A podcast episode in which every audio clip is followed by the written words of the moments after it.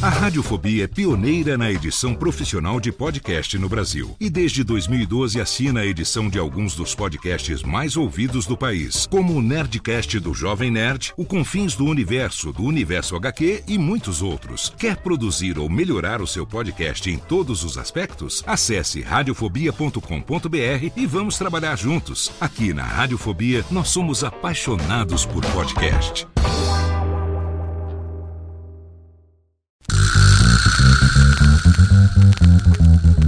Não preciso trabalhar. Meu marido tem dois empregos. Dois empregos! Dois!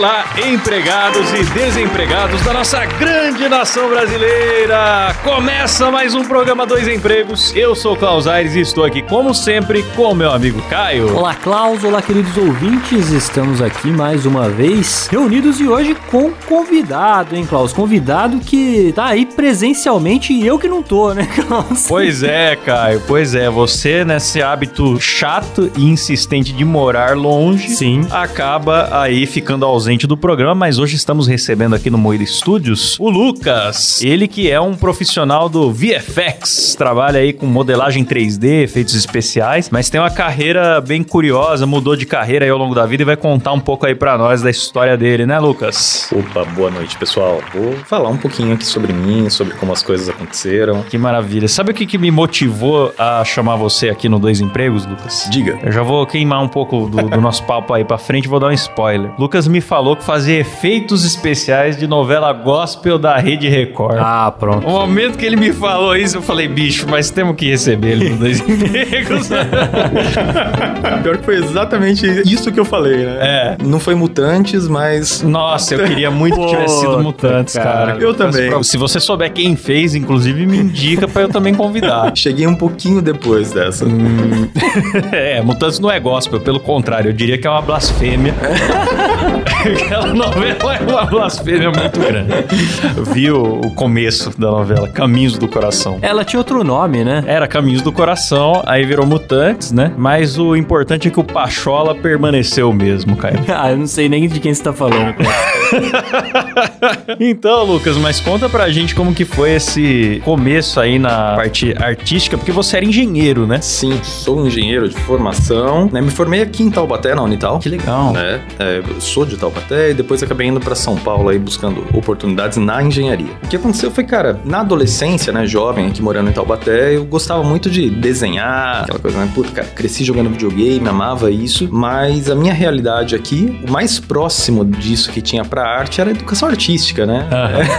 e a família falava assim, putz, você vai ser professor de educação artística, cara. Vai morrer de fome. Vai né? morrer É. de fome, exato. E aí os parentes, né? O parente lá trabalhando em fábrica, engenheiro, essa coisa aqui do Vale do Paraíba, né? Muitas indústrias. E eu acabei, cara, fazendo Senai, largando essa parte de artística, desenhos e tal. Depois fui pra engenharia, né? engenharia mecânica. E aí fui trabalhar nas grandes empresas do Brasil, né? Aí fez a alegria da família. Fiz né? a alegria da Porque família. nós somos uma geração, Lucas, que os nossos pais, eles não perguntavam assim, mas você está feliz? Mas essa é a profissão que você ama? Uhum. Eles perguntavam, mas dá dinheiro esse negócio? E era sempre assim, era sempre assim. Se não É. desse, aí você tinha que né, escolher outra coisa. Cara, a- a- até hoje, às vezes eu escuto minha mãe falando alguma coisa do tipo: Putz, você podia ter sido médico, né? E eles nunca ficam satisfeitos, né, cara? Nunca. Se você for médico, eles vão querer que você fosse astronauta, por aí. Não, eu fui trabalhar cedo com produção audiovisual, Lucas. Meu pai só parou de me falar pra prestar concurso o dia que ele me viu aparecer na TV. Porque até então, ele falava assim, filho, vi uma vaga. Mas pai, eu já trabalho. Não, mas eu vi uma vaga aqui. mas abriu um concurso. Vira e mexe eu recebo link da minha mãe mostrando vaga da Embraer, da engenheiro. Ah lá. Mas, ô, ô, ô, Klaus, até eu que passei no concurso, até hoje a minha mãe me manda link de vaga de concurso, inclusive pra cargos piores que o meu.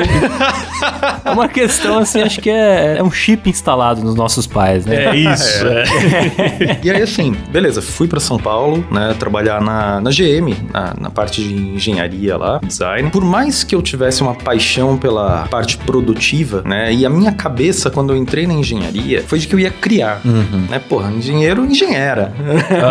né? Eu vou criar coisas. E aí eu acabei me deparando com uma engenharia muito administrativa, né? É, trabalhando na GM, aquela coisa de gerenciar fornecedores e tal. E por mais que eu tivesse num time de engenheiros de produção ali, né? Engenheiros de produto, fazendo design de peças, etc. Eu sempre tive um perfil muito administrativo. E eu acabei sendo conduzido, assim, pelas oportunidades a funções administrativas. Isso ao longo do tempo foi gerando um descontentamento cada vez maior né? Porque o dinheiro vinha em maior quantidade, né? Eu tinha promoção, tinha salário, gestão, mas a insatisfação foi crescendo. E aí, cara, lá em. Vou pular um pouquinho essa parte aí da engenharia e qualquer coisa. E era, era muito, muito puxado, Lucas, porque uma coisa que eu percebo que gera insatisfação profissional em algumas pessoas é o famoso agora que eu tenho dinheiro pra ter o PlayStation 5, eu não tenho um segundo pra jogar. Não, não era. Minha Não era isso. hoje é muito mais complicada do que era, cara. Era paixão mesmo, que você queria Cara. fazer um negócio. Não, a mudança foi paixão. Aham. Total. Assim, a, a minha vida na engenharia, ela era muito estável, né? Eu tinha me formado em engenharia, depois eu fiz matemática aplicada, fiz uma pós-graduação, um MBA em gestão estratégica de negócios, estava num mestrado na Federal pra... já nem lembro mais. Olha aí, cara. Engenharia biomecânica, biomédica, algo assim. E aí, puta, isso é uma história engraçada, inclusive. Ah, então olha, tá no lugar Vamos lá, certo. Não, então, cara, eu tava nesse mestrado aí, fazendo algumas aulas lá, né? E eu não conseguia um orientador. Não conseguia, né? Porque todo mundo que eu chegava falava, olha, eu quero fazer nessa área, né? Eu conhecia um pouco de 3D já, um pouco de CAD, né? Trabalhava com mecânica, com projetos, e eu queria trabalhar na parte de protética, né? Fazer simulação de próteses, etc. Elementos Legal. finitos e tal. E eu não conseguia um orientador. E aí um dia chegou um professor na sala e ele falou, olha, então, tô precisando de alunos para orientar. Né? Eu falei, hum, pode ser uma boa. Aí ele, ó, vocês estão no mestrado, mas eu preciso de gente pro doutorado, então se vocês quiserem, a gente, eu já transfiro aí, quem tiver afim, porque vocês sabem como é, né? Não importa a área que vocês queiram pesquisar. Quem pesquisa é o aluno, não é o professor. Então, vocês só precisam do meu nome lá. Pô, que legal, cara. Porque pelo menos eu e o Caio, a gente fez faculdade junto. E o que, que a gente sentiu muito lá nas humanas? Você queria fazer um tema e às vezes o professor ele queria que você fizesse o tema que já é a pesquisa dele. Exato. Então, Alguns até pra você citar ele mesmo. e Então. aí você falava, ah, mas onde que fica a minha vontade nisso aqui? Ah, você é aluno de graduação, a sua vontade não interessa Mas, muito. cara, Foi aí que eu me senti descoberto. Porque ele terminou a frase dizendo assim: afinal de contas, quem faz o trabalho aí, quem faz o- a tese, é o aluno, né? Eu só preciso de alguém aí pra ter o nome, pra ter a verba, pra eu poder viajar o mundo aí nos meus nos seminários, etc. Ah. Eu falei, cara, então quer dizer que quando eu precisar de um orientador, eu tô sozinho. né? Eu teve um professor de. Não era nem de relações públicas, um professor de rádio e TV, que eu fui fazer parte de um projeto de extensão. Eu era da comunicação social e eu gostava muito de audiovisual, mas no meu curso não tinha muito audiovisual, né? Meu e do Caião. Fui atrás de um, de um orientador lá num projeto de rádio virtual e o cara falou pra mim: orientador presente é um doce sonho. Ele meteu essa frase pra mim, cara. Foi o primeiro tapa na cara que eu tomei na faculdade, tá ligado? Você passa no vestibular, a galera raspa a tua cabeça, te pinta, você se sente o dono do mundo, chega lá, primeira mão na bunda e tapa na cara foi esse professor aí. Então, mano. Vai ficar ligado. Depois que eu tomei esse tapa na cara, eu desisti do mestrado. Sério. É. Eu não voltei pra nenhuma aula, cara. Falei, não, não tem condições. Isso aqui é palhaçada. Sai fora. Mas assim, cara, isso aí foi pra 2014. Eu já tinha trabalhado fora do país um tempinho pra uma dessas empresas que eu trabalhei, automotivas. Tinha voltado pro Brasil, mas mantive o sonho de ir pra fora do país. Coisa que eu não fiz até agora, no fim das contas. mas a gente vai chegar lá. Ali em 2013, cara, 2014, teve uma, uma crise, né, aí no país, setor automotivo, muitas demissões. A empresa onde eu trabalhava, ela tinha acho que nove ou dez plantas na América do Sul. Quando eu saí de lá, tinham cinco só. O setor de engenharia onde eu trabalhava reduziu muito. Eu era um coordenador de um time, né, cara, nós demitimos assim 18 pessoas. Fiquei eu e mais um cara, né? Eu era o, cacique produzindo e o cara do meu lado fazendo projeto também, não tinha mais ninguém. E esse cara que tava do meu lado, puta, Ricardo Satoshi, ele foi pro Canadá, tá pra lá. E na época, ele tava vendo com a noiva dele, né? Os dois iam embora do Brasil, só que era meio que segredo. E aí, cara, o que aconteceu foi que a gente saiu de São Paulo pra ir numa, num fornecedor aqui no interior e paramos no frango assado na estrada. E aí, eu, eu tenho dois gatos, né? E sabe aquelas máquinas de bolinha? Aí eu falei, putz, Satoshi, me arruma cinco reais aí que eu preciso pegar uma bolinha bolinha dessas daqui pra eu levar pro meu gato. Girei lá, peguei e caiu uma bolinha com a bandeira do Canadá. Aí falei, cara, que legal, bandeira do Canadá, mostrei e fomos embora. Aí chegamos lá no Rio, fornecedor, tava no meio do dia, ele falou pra mim assim, Lucas, me vende essa bolinha que você pegou? Falei, vendo, vendo pelo dobro do preço, se você me disser o porquê.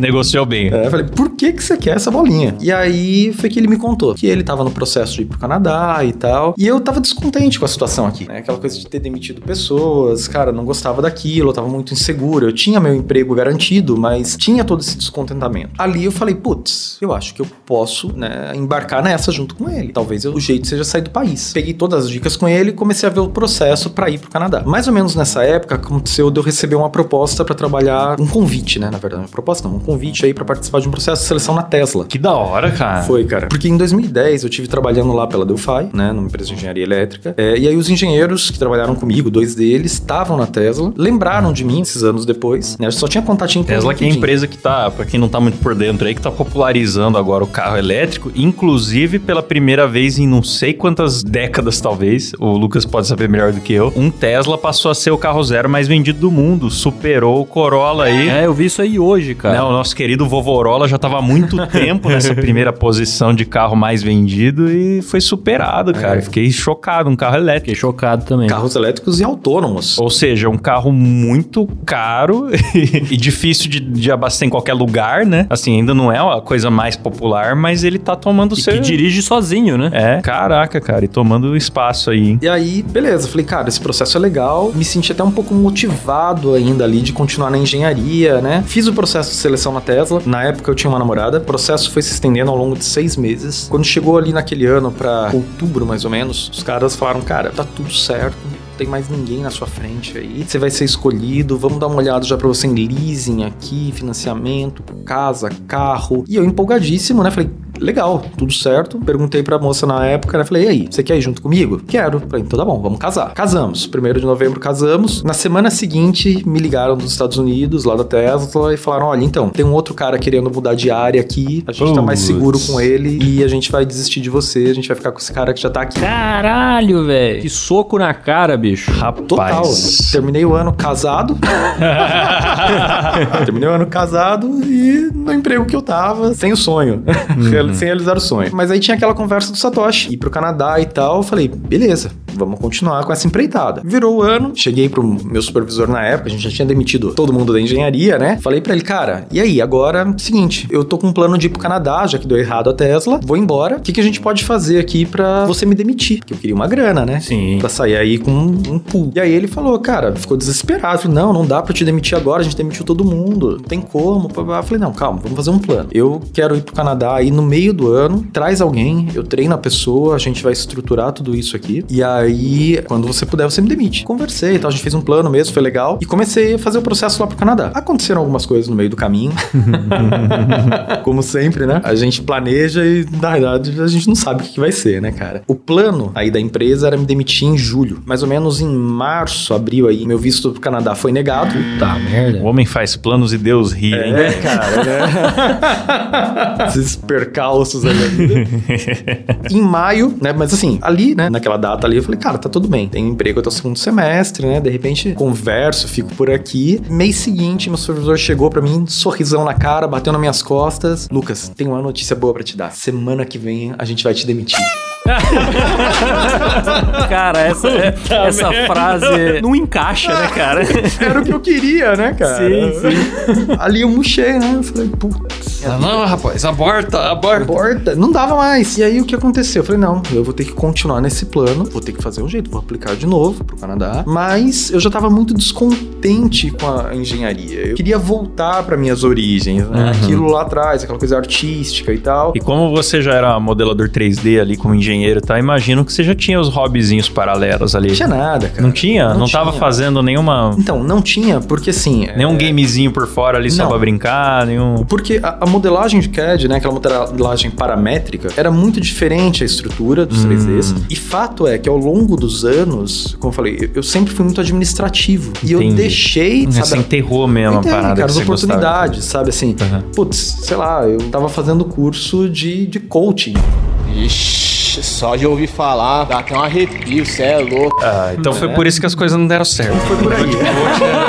Essas cochetadas aí. Aí, cara, ah, falei, beleza, vou pro Canadá, mas eu vou agora realizar o sonho.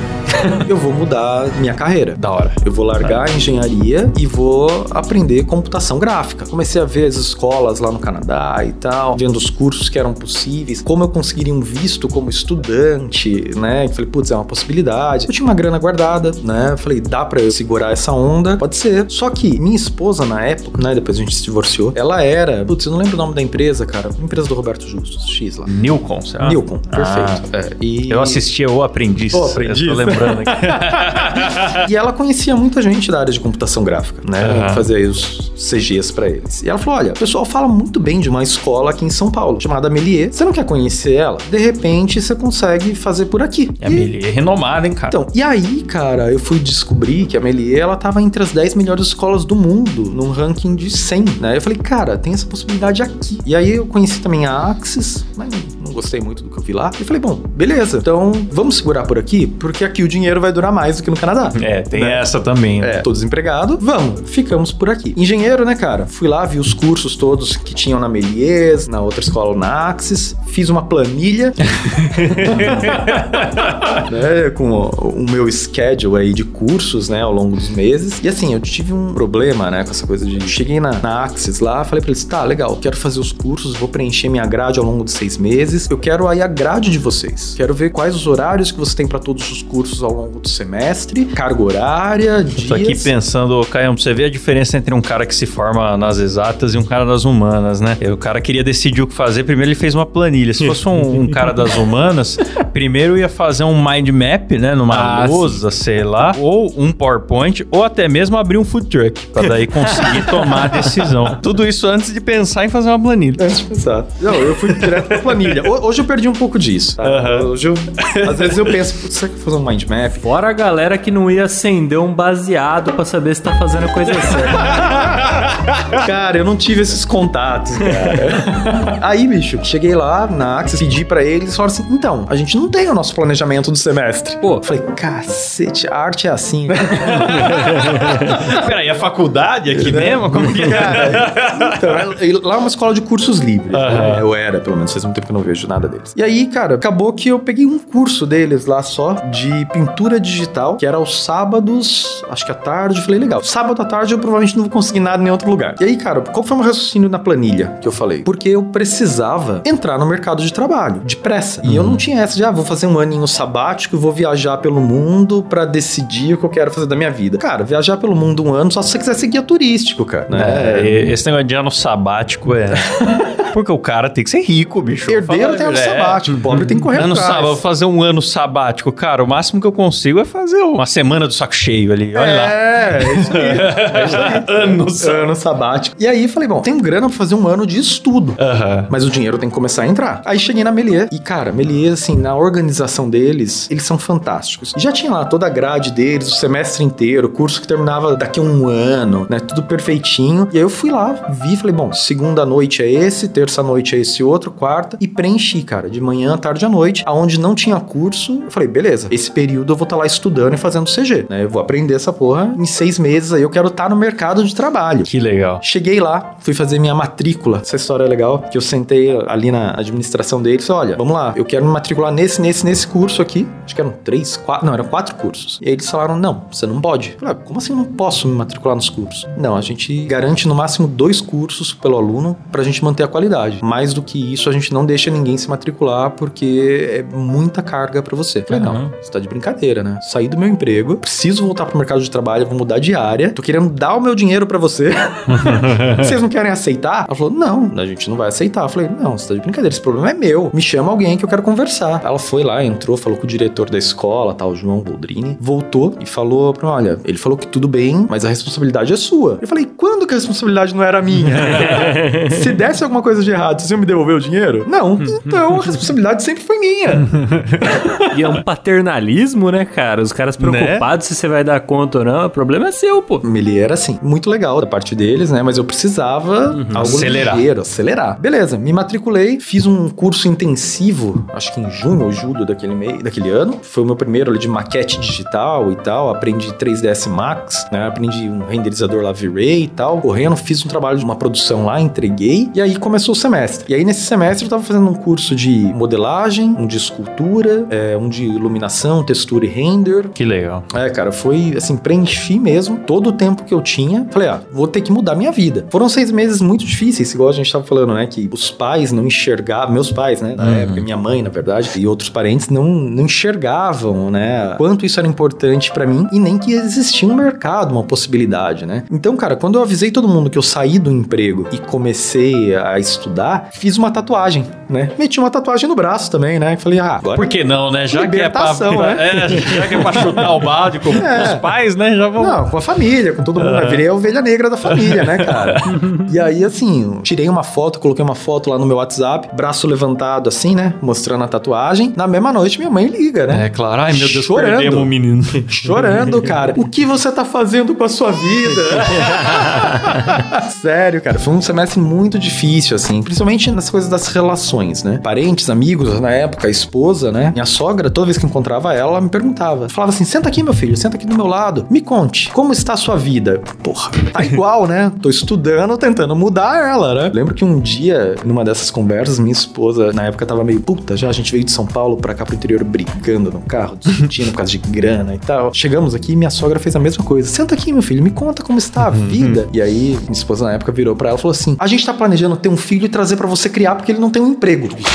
Né? Assim, Deus. ela, Taça, cara, assim, estourando. Minha sogra nunca mais perguntou. funcionou. E era mentira, né? A gente não tava planejando aquilo de jeito nenhum, mas assim, funcionou. Foi muito legal aquele momento. É, mas aconteceram muitas coisas. Por exemplo, teve um casal de amigos que convidou pra ir jantar com eles. Quando eu cheguei lá, cara, era uma intervenção. Nossa, bicho. Mas parece que ele se envolveu com o crack. É, cara, não, não. pode, não, Não, pode tinha fazer a faculdade de arte. É, tinham quatro amigos, tinha um cara lá, um coach de carreira. Puta Que ratoeira que te Você tem botaram. certeza do que você tá fazendo com a sua vida? É isso mesmo que você quer? Largar todos esses anos de exatas, matemática, engenharia? Cara, e foi assim, esse desconforto, sabe? O pessoal o tempo todo perguntando: Meu, você tem certeza de que isso vai dar certo, vai funcionar? E assim, eu sempre respondi pra eles, sabe? Tenho, eu tenho certeza que vai dar certo. E aí me perguntavam: Quando? Não sei quando. Eu vou dar o meu melhor, cara. Eu tô dando o meu melhor. E foi assim, uma mudança, essa transição foi muito pesada pra mim, cara. Porque, como eu falei, eu estava na escola de manhã, tarde à noite, lá na faculdade. Eu saía de lá, eu ia pra casa, eu ficava até as três, quatro da manhã, cara, estudando. Caramba. E 8 horas da manhã, quando a escola abria, eu tava na porta. Lembro da Karine, ela era, não sei se diretora, não lembro mais a função dela, mas às vezes ela olhava, porra, você já tá aqui de novo, cara. Acabei de ver você aqui à noite. Falei, não, tenho aula. e era assim, muita gente não me levou a sério naquele momento. As pessoas não acreditavam que as coisas iam dar certo, né? Eu lembro que no meu primeiro, primeira aula minha de um curso chamado Illuminata, que era um curso de textura, luz e render, o professor pediu pra gente se apresentar. Aquela coisa comum, né? Dos cursos e tal. E aí ali eu falei assim, olha, eu sou engenheiro, tô mudando de carreira e daqui a seis meses eu quero estar no mercado de trabalho. O cara que tava na minha frente, ele olhou pra trás rindo. O cara que tava atrás de mim, ele deu um tapa nas minhas costas, cara, assim, no meu ombro. Eu nunca tinha visto o cara. Ele me deu um tapa e quando eu olhei pra trás, ele fez assim, ha! Você precisa se situar, cara. Eu estudo isso aqui já há uns quatro anos e eu ainda não tô na área, ainda não consigo um emprego na área. Ô, louco, bicho. Sério, cara. E assim, ali eu falei, cara, não é possível, né, meu? Esses caras são muito ruins, né? É isso, que, é isso que eu pensei. O que você falou foi a primeira coisa que cruzou minha mente. Será que esse cara não é incompetente? Então, era. Ah, sei lá quais eram as dificuldades da vida do cara aí, né? Mas, é, Quatro anos. pô, juro, cara, minha vontade foi dar uma cotovelada na não boca que ele dele. precisasse aí. ser um sucesso, mas não, não ter conseguido nada. Nada. Eu falei, beleza. Mas falei, ó, fiquei quieto, né? Aham. Falei, pô, será, né, cara? Porque assim, de novo, cara de exatas, né? Perguntei pro pessoal ali, cara, quanto tempo um estudante de computação gráficas precisa aí se aplicar e tal pra ele poder conseguir o primeiro emprego? Falaram pra mim, dois anos. Em média, dois anos de estudo é o suficiente pra você conseguir o seu primeiro emprego na área. Falei, tá bom. Voltei pra minha planilha. Falei, cara, quanto tempo um cara estuda aí por semana, geralmente? Vai, seis horas? Três horas num dia, três horas no outro. Geralmente o curso são duas aulas por semana. Falei, beleza. Reduzi tudo, comprimi tudo. Falei, cabe em seis meses se eu ficar de manhã, à tarde, à noite estudando e fazer um pouquinho mais de madrugada. Falei, cara, essa medida, isso não é exato. Sei disso. É, você Falei assim, pegou intensivão cara- pra fazer um intensivão e vendo o que ia dar. Vou fazer. Falei, cara, se eu comprimir pelo menos a carga horária, dá pra fazer em seis meses, esses dois anos de estudo. E foi o que eu fiz. Sentei o pau lá, cara. E aí, chegou em dezembro, terminei os cursos, né? Puta, foi muito legal. Tava tendo um burnout pela primeira vez na minha vida, não sabia antes que era isso. Sentava no computador, olhava pra tela falava assim, vou produzir. Eu ficava cinco horas olhando pra tela e não conseguia fazer nada. Burnout é Nada. pesão, um negócio pesado. É, cara. E aí, assim, foi aquela cobrança das pessoas ao redor, né? É, o divórcio chegando, a família ainda desacreditando, toda aquela pressão. E acabou que, em janeiro, a faculdade entrou em contato comigo, né, a Melie, e ela falou: olha, dois professores te indicaram aqui, a gente tem uma vaga, você não quer vir dar aula? Que legal, cara. Foi, cara. E aí, assim, naquele semestre seguinte, eu comecei lá dando aula de textura, luz e render, que foi aquela aula que o cara falou pra mim que eu precisava me situar e deu tapa nas minhas costas e tal. Caramba, cara. Foi. E ele tava lá ainda. Ele tava. Olha só, legal, bara- cara. isso é a justiça poética, como eu gosto, cara. Eu imagino um professor ligando lá pro diretor e falando assim: então, tem um cara pra indicar, ele já mora aqui na faculdade. é bom que já ele já dorme aqui, né? Não precisa. Então, cara, e assim, eu tava lá, eu comecei, na verdade, né, numa função muito juvenil, né, na verdade. Eu falei assim, dando aula, mas eles me chamaram pra ser assistente, que era a vaga que eles tinham. E, cara, sei lá, meu salário ali foi 10 vezes menor do que eu tinha como engenheiro. Inclusive, né, o diretor da escola, ele falou pra mim, falou, cara, eu só tenho essa vaga neste momento. Você tem certeza que você quer né, essa oportunidade? Porque eu não posso te pagar mais do que essa micharia aqui. Uhum. Eu falei, cara, eu quero, porque tudo que eu preciso nesse momento é uma oportunidade pra entrar na área. Uhum. E eu aceito, beleza. E aí eles tinham um curso chamado Voyage, na época, que era integral, né? Então os alunos, eles tinham aulas de manhã e à tarde eles ficavam na escola produzindo. E aí eu peguei esse período da tarde, eu ficava acompanhando uma turma. E a sala ficava livre. Os alunos de outros cursos podiam entrar lá, porque era uma sala de produção. Eis que um dia eu estou lá e chega aquele cara do tapa nas costas. Aham. E aí ele chegou, olhou pra mim assim, na mesa do professor, né? E ele falou: É você? Falei assim, eu o quê? É você, o Lucas? Tá dando aula agora aqui? Falei, sou eu. Por quê? Falei, não, porque eu pedi uma ajuda pra terminar o exercício do semestre passado. E aí o professor lá, o André, ele falou pra eu vir até aqui procurar o Lucas, que o Lucas podia me ajudar. Falei, não, senta aí, cara. Abre seu trabalho aí que eu te ajudo. E aí, cara, foi muito engraçada essa situação, que ele sentou no computador, colocou o HD dele, aí ele ficou um tempo parado, assim, olhando pra tela, sem ligar o computador, tirou o HD dele e foi embora, cara. Caraca, cara. Caralho. Sério, cara. E aí, assim, eu acho que ele, não sei, ele não quis a minha ajuda ali naquela hora. Eu acho que ele deve ter ficado com vergonha, cara. Não sei, cara. E eu tava lá, assim, super disposto, tá ligado? Mas era mais uma rasteira aí que a vida deu nele, né? não era culpa minha, né, cara? Aham, claro. Foi engraçado isso, que no semestre seguinte ele ainda se matriculou, cara, na faculdade daí, pra fazer a graduação. E aí no semestre seguinte eu já estava aí sim lecionando. E aí ele foi ter aula comigo na faculdade, nas mesmas matérias que fomos alunos no curso livre. Daí em diante a carreira mudou muito rápido, né? Porque eu fiquei como assistente cerca de três meses, aí um professor saiu, assumi as turmas dele, saiu outro professor, assumi as turmas do outro. E aí quando eu vi eu tava tipo com 18 turmas. Caralho. Foi uma loucura. Passei um ano lá, assim, lecionando, mas aí eu comecei a me dar conta de que eu tava aprendendo muito pouco. E aquilo, assim, puta, por mais que eu tivesse feito a transição muito rápida, né, e eu não tivesse tanta experiência artística, eu tinha uma bagagem de exatas que me permitiu evoluir muito rápido naquilo que eu tava aprendendo, né, uma metodologia de estudo e eu tinha uma metodologia de ensino também. Cara, eu consegui transmitir muito do meu conhecimento ali, muito rápido, e foi muito legal essa experiência. E eu sinto falta, confesso que eu sinto falta até hoje de dar aula, sinto falta de lecionar. Mas eu precisava produzir. E a faculdade não tinha essa coisa de, sabe, você ter um tempo pra você, pra produzir o seu trabalho. Não, cara, se quiser produzir, produz na tua casa, no seu tempo lá, livre. E eu não tinha tempo livre, eu dava aula de manhã, tarde e à noite. Entendi. A- Atualmente você não dá aula então, né? Não, não, não dou aula mais. Eu dei aula durante um ano só e parei. Aí foi onde surgiu a oportunidade lá pra trabalhar com as novelas gospel. Ah, que legal. Essa é a hora que eu tava esperando, viu, Lucas? Amém, irmão. Amém, irmão. E aí minha mãe adorou, né? É isso que eu ia te perguntar, cara. Juro pra você que eu tava com isso na cabeça. Na hora que o primeiro leão apareceu na TV, ela falou meu filho que fez, aí ela até Foi. esqueceu que você tinha tatuagem, não foi não? Foi, cara. Aí ficou feliz pra caramba. Ela até tatuou o leão, Klaus. Olha que coisa linda, filho. Novela. Na hora que o anjo entrou É. lá, cara, eu vi uma cena do teu portfólio, eu acho que é um anjo e um leão, não sei o que, Sim, que é isso qual mesmo. momento da Bíblia que acontece isso aí. também, cara. Mas que tem um anjo com um leão ali, você vê a cara do leão toda iluminada. Daniel falei, na Cova mano, dos Leões. Ah, é o Daniel. então é isso. Acho que é isso. Minha mãe amou isso, cara. E aí, assim, a, a minha imagem perante a família começou a mudar, né? É. Ai, cara, a tradicional família disfuncional brasileira começou a me adorar de novo. Ai, ai. Cara, foi muito foda esse momento, porque foi uma indicação, né? Daquele meu primeiro professor, aquele curso intensivo de maquete digital que eu fiz em um mês, eles entraram em contato com ele, nessa produtora, pedindo um profissional de render. E aí ele falou: olha, Lucas. Tá, afim. Ele já sabia que eu não tava um pouco insatisfeito com a situação de dar aula e não poder produzir nada, que eu não tava aprendendo muita coisa ali. E eu falei, cara, quero, né? Vamos lá. Fui fazer a entrevista. Confesso que na época não tinha muito portfólio pra apresentar, mas tinha as indicações, né? E aí acho que me chamaram pra uma entrevista, o cara olhou no portfólio e falou: puta, preciso conversar com ele, porque isso aqui não segura, Aham. né? Não sustenta. Teu portfólio era aquele, aquelas cenas de guerra, não? Não, era, esses aí foram produzidos lá. Ah, foi lá também. Foram lá, né? Tem uma cena que parece do Exterminador do Futuro com um robô caveira com metralhadoras. Eu pensei, acho que esse não era da novela É gospel. novela gospel. Ah, você tá brincando Não, comigo. é novela gospel.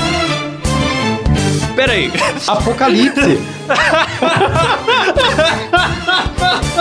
Essa parte eu não conhecia também, não, cara. É Exterminador do Futuro total. Eu falei, cara, eu vi umas cenas no portfólio e pensei, isso aqui é game. Ele também trabalha com game, né?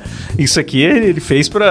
Então era de novela É gospel, novela, cara. cara. Ali é tudo novela gospel. Pô, eu preciso reler a Bíblia pra ver qual é essa parte Não. aí dos robôs com metralhadoras. Você precisa assistir cara. novela. eu preciso assistir. E aí, assim, ó, aí começa a minha Essa me, experiência me surpreendeu forte aqui, com, cara. com- produção de conteúdo e publicidade. Que mercado legal. incrível, né? Pro qual não sei se eu quero voltar, né? Mas vamos lá. Fui lá, fiz a entrevista, apresentei meu trabalho, conversei, mostrei pro cara que eu tinha algum conhecimento ali que podia agregar pro time e comecei a trabalhar lá na empresa, no estúdio, no dia 7 de setembro, no feriado. Ele, ó, 10 horas da manhã eu preciso de você aqui, hein? Caraca, mano, no feriado. Beleza, né? Vamos lá, vai ser legal. Boom. Comecei às 10 da manhã, por volta das 11 da noite, meia-noite ali. Achei que os leões estavam todos renderizados, né? Tava tudo pronto. e aí o outro cara que tava comigo lá, que já tava apanhando fazia um tempo, lá na empresa, né? No estúdio, ele falou, cara, acho que a gente terminou legal. E aí ele pegou a mochilinha dele, colocou nas costas e a gente foi lá falar com o supervisor, né? Meu parceiro, ele falou assim, ó, tá tudo pronto, né? Vou embora. O cara olhou pra ele, assim, saiu da sala dele lá de supervisão, né? Intocável. E veio ali pro outro, pros nossos computadores. Falou assim, olha, tira a mochila das costas, coloca aí na cadeira. O cara tirou, colocou. A próxima vez que você pegar a tua mochila pra ir embora, sem me perguntar se você pode ir embora, você vai e nunca mais volta. Caralho! Sério. E aí eu falei, puta, cara. O maravilhoso jura? mercado publicitário paulistano. Jura que vai ser assim o meu dia a dia? E foi. Climinha bom. E foi. E dali em diante, cara, foi um ano, assim, com hora pra entrar e sem hora pra sair, uma experiência totalmente nova na minha vida. Tinha que estar lá às 10, às vezes saía às 9 da noite, se eu saísse antes me olhavam feio. A gente sempre fala aqui no Dois Empregos, é a famosa empresa moderna com horário flexível. Pra empresa. Pra empresa, é. Pra empresa. E aí coloca lá os mimos, o videogame, a cervejinha, não sei o quê. Só que se você encostar, todo mundo te encara. então fica lá só pra galera achar que o Antes clima é legal. fosse, cara, não tinha nada. Eu, eu- Não nesse, isso. lugar, Pelo menos foi honesta. Pelo menos foi honesta. bicho, vou falar a verdade. Nessa empresa, assim, nesse time no qual eu tava, eu comi o pão que o diabo amassou. A novela gospel aí, ó, vivia a parte do inferno. Você não trabalhava pra emissora, você trabalhava Não. pra uma agência terceirizada que fazia os efeitos. Terceirizada, isso. Entendi. E, cara, era assim. Teve um dia que eu tava sem nada pra fazer, porque trabalhando na parte de iluminação, render, né? O que acontece é que a gente tinha que esperar o material de modelagem, textura, muitas vezes a filmagem, né? E essas coisas acabavam chegando em cima da hora. Mas assim, passava dias lá, às vezes parado sem nada pra fazer. E aí eu tava lá mandando uma mensagem, abriu, sei lá, um, lembro se um e-mail, um WhatsApp no computador, comecei a digitar e o supervisor virou pra mim e falou assim: "Olha, barulho do teu teclado tá me incomodando". Nossa, velho. Para. Falei, porra, beleza. Comecei a digitar mais devagar, né? Aí ele veio e falou, cara, você não tem nada pra fazer? Eu falei, não, você não passou nada, não tenho nada pra fazer. A gente não tem cena, não chegou e tal. Ele, então faz o seguinte, abre alguma coisa antiga aí na sua tela, porque se o diretor vier aqui, eu não quero que ele veja que você tá mandando e-mail. Você não ganha pra mandar e-mail. Nossa. Nossa, bicho. Cara, sério, foi um ano nessa pegada, sabe assim, tóxica, cara, difícil de aguentar. Eu tinha que fingir que eu tinha coisas na tela, teoricamente, pro diretor, caso ele entrasse, ele vê que eu tava fazendo alguma coisa. Mas o diretor sabia que a gente não tinha nada pra fazer, entendeu? Então essa era a neura do supervisor ali, que era maluco, cara. Medo dele, ele tinha Nossa. medo de perder emprego, sei lá. É, cara. E aí passei por situações ali, por exemplo, de estar esperando a aprovação de cena do diretor, desde as 7 da noite, o diretor não aparecia, sabe? 7, 8, 9, 10, 11 horas da noite ele ligava, falava, não, vi que vocês ligaram aqui pra mim, só que eu tava no cinema assistindo um filme e não podia atender. Aí, tipo, porra, você vai voltar pra aprovar a cena? Ele, não, não, deixa pra amanhã. Amanhã, eu- amanhã eu aprovo você de E manhã. dane-se, né? Foda-se. Foda-se, cara. E foi assim, o mercado publicitário de São Paulo lá, né? Acho que não é em todo Doideira. lugar assim, mas enfim, eu caí nesse lugar Ah, aí. mas tem bastante. Tem muito, É, eu já, muito tive, eu já exploração. tive experiência assim, cara, com publicitário de São Paulo. É, então, cara, Não sei se é só em São Paulo, né? Mas enfim, já tive desse mercado aí. Cara, vamos lá, sendo breve. Fiquei um tempo lá, aprendi muito, sabe? Como tudo na minha carreira e até esse momento, eu acho que nada foi desperdiçado, né? É, quem eu sou hoje, seja profissionalmente, caráter, seja lá o que for, cara, é um conjunto que foi construído ao longo de todos esses anos de experiências, né? Boas ou ruins. Saí dessa empresa, entrei numa empresa de games, fiquei nela por mais de quatro anos. Foi incrível a experiência lá. Era uma dessas big techs com comidinha lá, vontade de pão e circo, né, cara? É, assessoria esportiva, massagem, etc. lá. E é incrível que aí você passa 12 horas lá dentro e nem vê, né, cara? A hora que você sai, fala, porra, tem um clube do livro, fica aqui mais um pouco. Puta, fico, você sorri.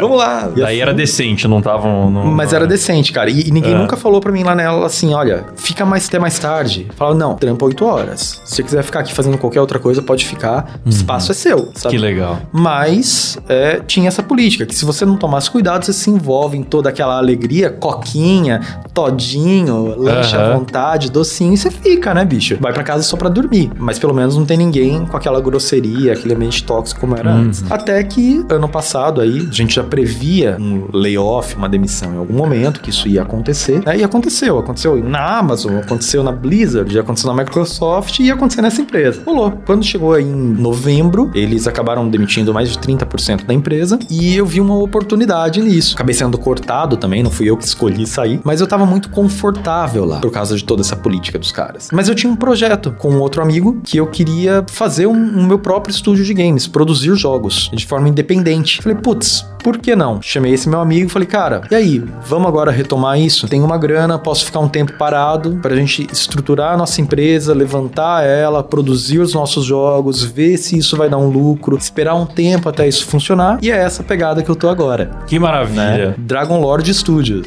Que maravilha. O Lucas já me mostrou algumas, algumas imagens aí do game que ele tá fazendo. É muito interessante. Quando for lançar, você vai fazer um financiamento coletivo, né? Vou. Aí vai ter as recompensas pra galera contribuir aí na criação do jogo. Quando for lançar, a gente vai chamar ele de novo aqui. Boa, boa. Aí você dá uma divulgada no crowdfunding aí do game também para os nossos ouvintes ficarem por dentro. Beleza. Tem previsão? Como é que tá? Tem previsão, tá? Daqui a dois meses aí a gente quer estar com o crowd lançando ele, lançando a campanha. Show. Tá? Já com uma demo pronta, pelo menos. E, cara, se vocês quiserem que eu fale um pouquinho mais dessa segunda parte, segundo momento da carreira também. Opa, a gente Tô faz uma parte disposto. 2 aí, foca mais em desenvolvimento de games Legal. aí e tal, que é um assunto que a gente nunca falou muito aqui no Dois vamos, vamos nessa. Então é isso, Lucas. Quero agradecer demais aqui a sua presença e também agradecer eles, os nossos assinantes, que apoiam a gente lá no picpay.me barra dois empregos, participam de sorteios mensais, grupo secreto. É, aliás, o grupo secreto tá sensacional. A gente também agradece por nome aqui no programa, começando aqui pela Melissa Braciac, o Marcos Felipe Alves, o Weller Alves, a Beatriz Takagi, o Lucas Rodrigues dos Santos, Wanderson Risseri, David Aguiar, Marina Santana da Costa, Mariana Favarato, Sérgio Jimenez, Igor Piccoli, Juliana Dalla Costa e o Marcos Tarini. Boa. No plano executivo que ganho aqui o meu beijo na boca por áudio, tem eles: Arthur Fazol Cruz, Lucas Nunes, José Alberto Crescim, Daniel Schneider da Luz, Gabriel Medeiros, Douglas Silva, Bruno Pereira de Lima, Luiz Eduardo do Nascimento, Ari Castilho, Tiago Pereira, Ricardo Oliveira, Raquel Pereira de Oliveira, Jaisso Guilherme, Misael de Castro, Leonardo Barbosa, Vitor Lourenço, Mariana Doca, Vinícius Samuel dos Santos, Ítalo Pérez, Arthur Guedes Teixeira, Jonathan Felipe, João Vitor Carvalho, Guilherme Garcia Ferraz, Jefferson Feitosa, Tiago Cruz, Luiz Henrique Rodrigues, Benhur Brião, Frederico Bull, Weller Alves, Guilherme Monteiro, Laís Milani, Jéssica Pamplona, Letícia Torres e Flávio Teles. Boa, aí lá no plano VIP que além do beijo na boca por áudio ainda ganha os efeitos sonoros de novela gospel da Record, especialmente escolhidos pelo DJ Cacilão. Ô Glória, Ô, Glória, sua vitória é o sangue do cordeiro. está na tua porta. Vê aí a Felícia Fagundes, o Luiz Felipe Buchmann, o Rafael Prema, Lucas Peron, Marcos Felipe, Alan Eric Córdova Jimenez, Thiago Fortes, Elias Araújo, Jimi Hendrix e o Elício Neto. Boa! E agora tem eles, Klaus, eles que levam este programa nas costas. Estão aí sempre nos apoiando muito, né? Muito, muito mais até do que deveria, né, Klaus? Mas a gente agradece demais aqui, que é o pessoal do plano Você é Louco, composto hoje por Débora Diniz, Luca Prado, Matheus Pivato e Sara Yogi. Muito obrigado, galera. Muito obrigado. E obrigado mais uma vez, Lucas. Valeu, cara. Muito obrigado, galera. Ô, Klaus, queria agradecer o Lucas aqui, porque acima de tudo foi uma aula de recolocação no mercado aí que ele deu, né, cara? Foi mesmo, cara. Deu aula, deu aula. Aposto que tem muito ouvinte aí com essa questão atualmente e vai ter tido bons conselhos aí, eu acho. Não pode mais dizer que faz tempo que não dá aula, hein, Lucas? É, bom, galera, espero que não tenha sido muito cansativo da Não, minha foi parte legal pra aí, caramba. tá? E, bicho, se alguém quiser bater um papo aí sobre a área de computação gráfica, pedir um conselho aí, estou disponível. Boa, é nóis. Valeu, Lucas. Obrigado. Vou deixar aí um, algum arroba do Lucas aí na descrição pra quem quiser trocar ideia. Valeu, galera. Até semana que vem. Falou e tchau. Falou!